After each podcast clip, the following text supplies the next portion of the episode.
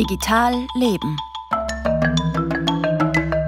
Wer gerade auf der Suche nach zum Beispiel Inspiration für die eigene Wohnung ist, kann auf TikTok, Instagram und Pinterest aus den Vollen schöpfen. Hier finden Interessierte genug Material in Form von Bildern, Videos oder Moodboards, um das eigene Leben schöner zu machen. Das ist natürlich nett als Inspiration. Schwierig wird es aber, wenn sich daraus so etwas wie ein zwanghaftes Erfüllen von einer bestimmten Ästhetik entwickelt. Nora Scheffler erzählt uns jetzt, wie sie und andere Social-Media-Nutzerinnen und Nutzer sich durch solche Internettrends beeinflussen lassen. Früher habe ich mir meine Wohnung eingerichtet, um es gemütlich und praktisch zu haben. Heute habe ich höhere Ansprüche an meinen Einrichtungsstil. Er soll zu meinen Aesthetics, also dem visuellen Konzept von meinem Persönlichkeitstypus passen. Diese Vase muss so stehen, diese Tagesdecke so liegen. Wenn das Handtuch so hängt, gehen alle Aesthetics verloren. Ich ertappe mich, wie ich die Gläser von meinen Mitbewohnern wegräume, damit sie nicht rumstehen. Auf Instagram Reels stehen nie Sachen rum. Welche Persona möchte ich am liebsten sein? Passt dieser Einrichtungsstil zu mir? Eine Frage, die sich die 26-jährige Bettina auch gestellt hat. Also ich habe das Gefühl, dass man so sehr einen kuratierten Lifestyle im Generellen schaffen möchte, was also Mode betrifft, aber auch die Wohnung. Und dass es so irgendwie ein Druck entsteht, dass alles so ganzheitlich wie ein CI wird, dass man so eine persönliche Marke entwickelt. Und die muss dann in allem wiedergespiegelt werden. Nach dem Motto, so einzigartig wie möglich.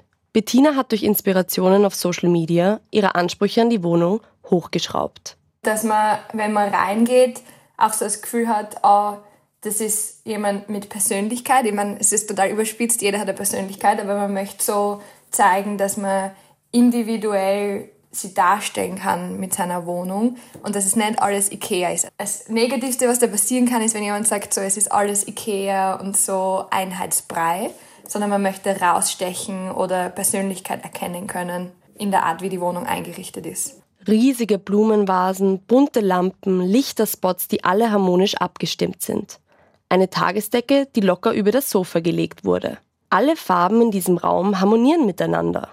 Was man auf Social Media nicht sieht, der Aufwand, der hinter so einem Kurzvideo zur Einrichtung steckt.